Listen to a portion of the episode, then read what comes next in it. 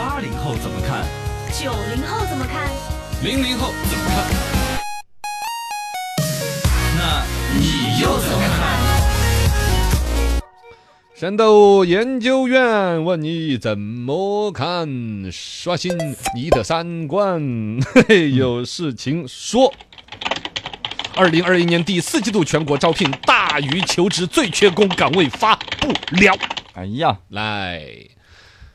这个关于这个求职找工作，应该说是一年四季都是一个话题。这儿对放上春节之后呢，又是一个高峰，黄因为金本时段身也算是黄金时段，也算是都 抢得头的。因为过了年了嘛，好多事儿都说的是，比如说下半年本来想要换工作的，下半年本来有不如意的，任何工作上的事情都可以用一句话“过了年再说”年再能说够解决。哦现在年本人已经过过了，了， 那你怎么 做？结账的时候找了嗯工作的怎么找，单位的人招聘的怎么样，对这边出来的数据其实是这个时间点。其中说到一个话题，是一个老掉牙的，我突然想起来，拿在我们不同年代的人面前讨论讨论，就是招聘大于求职，其实也就是最缺工的单位嘛。嗯，最缺工的一百个职业发布里边，前十个的，其实说起来我们都很身边很普通，对那我们很少正式的按照自己的年龄去聊这个事儿。嗯比如说，你会去做这个岗位吗？你身边的同龄人有做这个岗位吗哎？他在做这个岗位，你们是怎么去看待的？可能反过来能够来聊出为什么这些人缺工嘛。嗯，大家可最以缺工的一百个职业发布，其中排在前十的是：第一，营销员儿啊；第二，餐饮服务员儿；第三，商品营业员儿；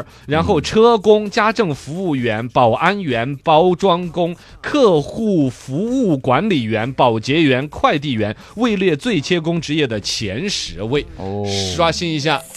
其实这个事情一说，根本就不算是新闻了，人人都知道，可能这些地方是是最难招的是。是为什么会意外啊难招？我们每一代人自己对应着说一说呢？嗯零零后像这十个工作岗位，你们会主动对去选择吗？现在你们零零后是最找工作的一代了，嗯，会吗几乎不会不会呃主都动不去会找，哈，嗯被动去找到同龄人有了吗？嗯，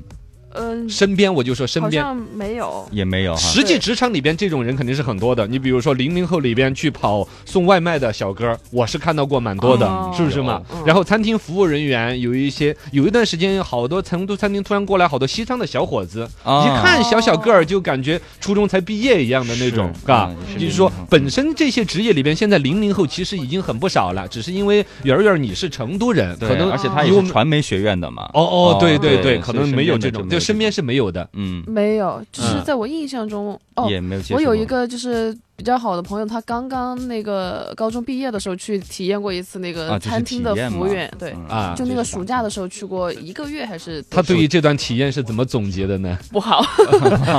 因为比较辛苦嘛，啊，嗯其实普遍还是因为这 这样子个原因，嗯对，的，包括说这种你们在这，比如说餐厅里面去看到一个你们同龄人的一个零零后的一个小哥哥在那儿做服务人员，会是一种怎么样的感受呢？嗯，帅，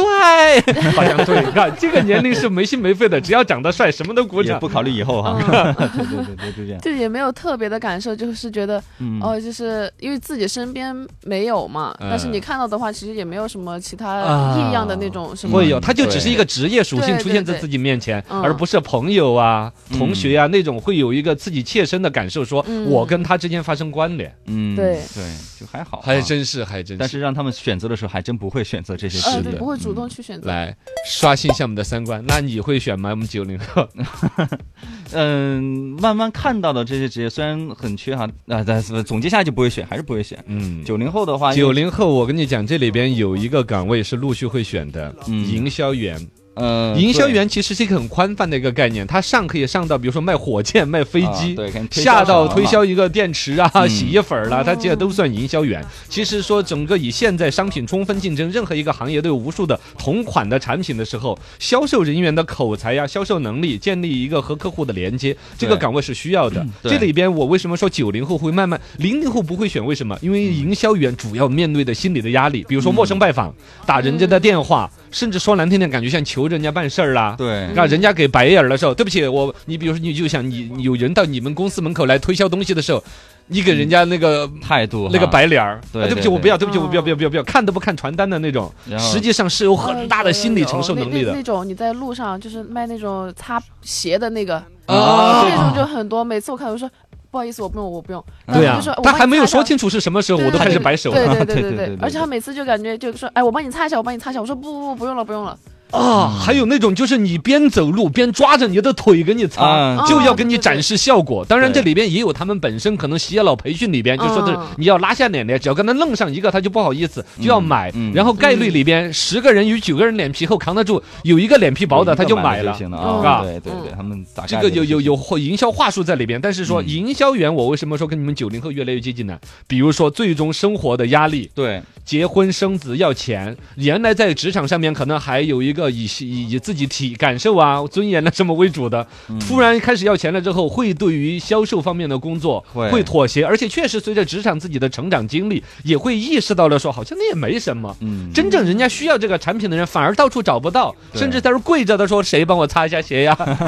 是，对对对求着要这个产品的人确实也找不到啊，嗯是，吧而？且也看到他们挣钱了嘛，而且哎去一个挣了钱了，而且确实有时候你卖了一个一个东西给一个需要的人之后，人家那个人跟你做终生的朋友，说太感谢了。哦是哦当时要是没有你把那个什么什么给我，我们厂子可能就救不活了对，我们这个解决方案可能就更差了，我老婆可能就生气了。嗯，对对对对，九零后现在是面对压力的一代嘛，就是对于营销员这个岗位，当然他的挣钱可能是你们确实能够更快的理理解和接受他的原因。二一个嗯就是各对于每一个工作岗位它本身的价值啊，社会的那种就是该有的尊重啊，可能理解会更立体一点。嗯，挣钱嘛，就是不不不丢脸的，对对是，吧？哪儿哪儿都是。那其他的一些岗位里边，就包装工啊、客户服务管理员、保洁员，就嗯保洁员里边还不是一样的，也有人家工资很高的，很高的是，吧？嗯对，包括快递家政那个服务员也是啊啊，家政服务也也有很高的工资很高，的是吧？嗯像月嫂那一类的那种走法，对是吧对对对对，嗯，刷新一下我们的三观。这些岗位里边，我们八零后其实也是主力军的。八零后嗯现在是所有缺不缺公务的都是主力 军，嘎，